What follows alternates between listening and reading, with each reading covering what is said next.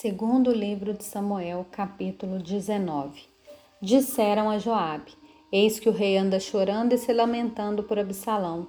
Assim a vitória se tornou naquele mesmo dia em luto para todo o povo, porque naquele dia o povo tinha ouvido dizer: O rei está de luto por causa do seu filho. Naquele mesmo dia o povo entrou às escondidas na cidade, como faz quando foge envergonhado da batalha o rei tinha coberto o rosto e exclamava em alta voz: Meu filho Absalão, Absalão, meu filho, meu filho.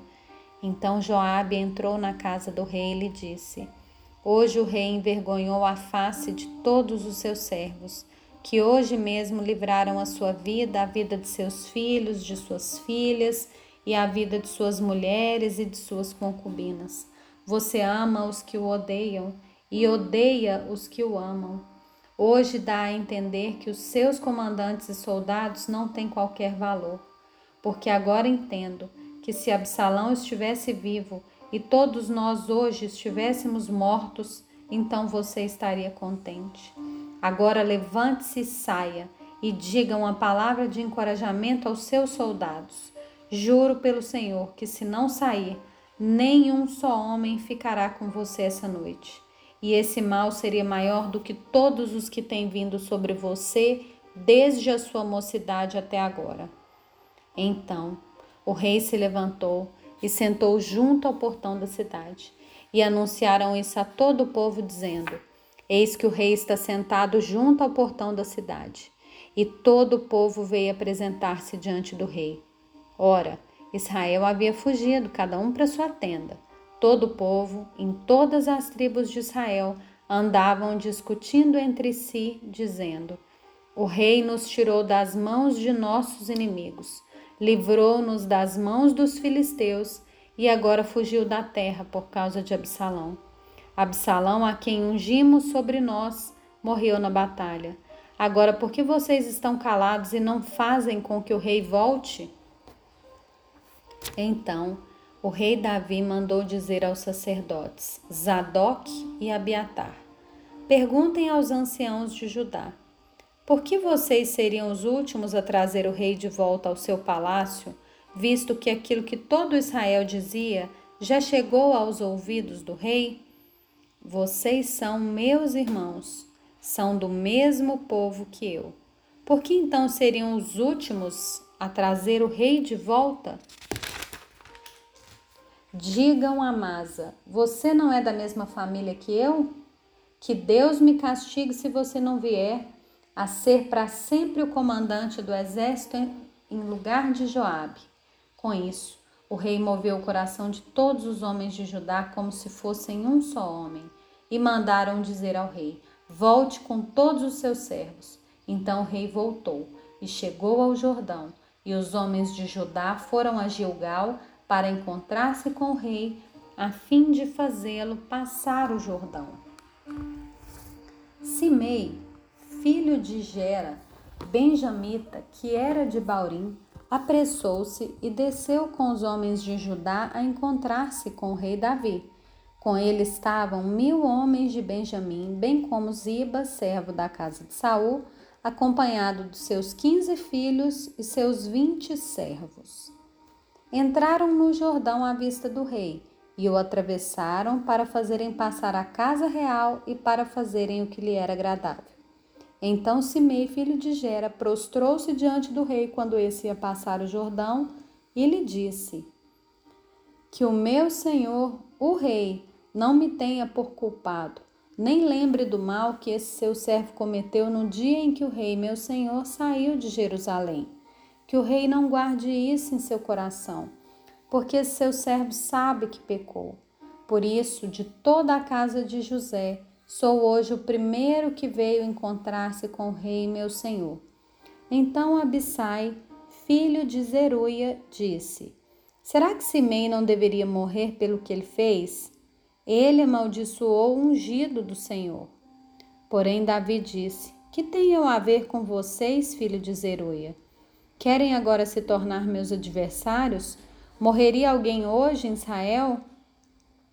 Será que eu não sei que hoje novamente sou rei sobre Israel? Então o rei disse a Simei: Você não será morto. E o rei jurou que seria assim. Também Mefibosete, neto de Saul, desceu-se a encontrar com o rei. Ele não tinha tratado dos pés, nem aparado a barba, nem lavado as roupas, desde o dia em que o rei tinha saído até o dia em que voltou em paz. Quando ele chegou de Jerusalém para encontrar-se com o rei, esse lhe perguntou: Por que você não foi comigo, Mefibosete? Ele respondeu: Ó oh, rei, meu senhor, o meu criado me enganou. Porque seu servo dizia: Vou mandar preparar um jumento e montarei nele para ir com o rei, porque seu servo é coxo. Além do mais, o meu criado falsamente acusou esse seu servo diante do rei, meu senhor. Porém, o rei, meu senhor, é como um anjo de Deus, que faça o que achar melhor. Porque toda a casa do meu pai era digna de morte diante do rei, meu senhor. Mas o rei pôs esse seu servo entre os que sentam à sua mesa para comer. Que direito tem ainda? Que mais eu posso pedir ao rei? Então o rei disse: por que você ainda fala dos seus negócios? Eu decido que você e Ziba repartam as terras. Mas Mefibosete disse ao rei: Que ele fique com tudo, uma vez que o rei meu senhor já voltou em paz à sua casa. Também Barzilai, o gileadita, desceu de Rogelim e passou com o rei o Jordão para o acompanhar até o outro lado. Barzilai era bem velho, da idade de 80 anos. Ele havia sustentado o rei quando esse estava em Manaim, porque era um homem muito rico. O rei disse a Barzilai: Venha comigo e eu o sustentarei em Jerusalém. Mas Barzilai respondeu ao rei: Quantos serão ainda os dias dos anos da minha vida? Não vale a pena subir com o rei a Jerusalém. Hoje tenho 80 anos. Poderia eu discernir entre o que é bom e o que é mal? Poderia seu servo perceber o sabor do que come, do que bebe? Poderia eu ainda ouvir a voz dos cantores e cantoras? E por que seu servo se tornaria ainda um peso ao rei, meu senhor? Esse seu servo irá com o rei só um pouco além do Jordão porque o rei iria me retribuir com tal recompensa?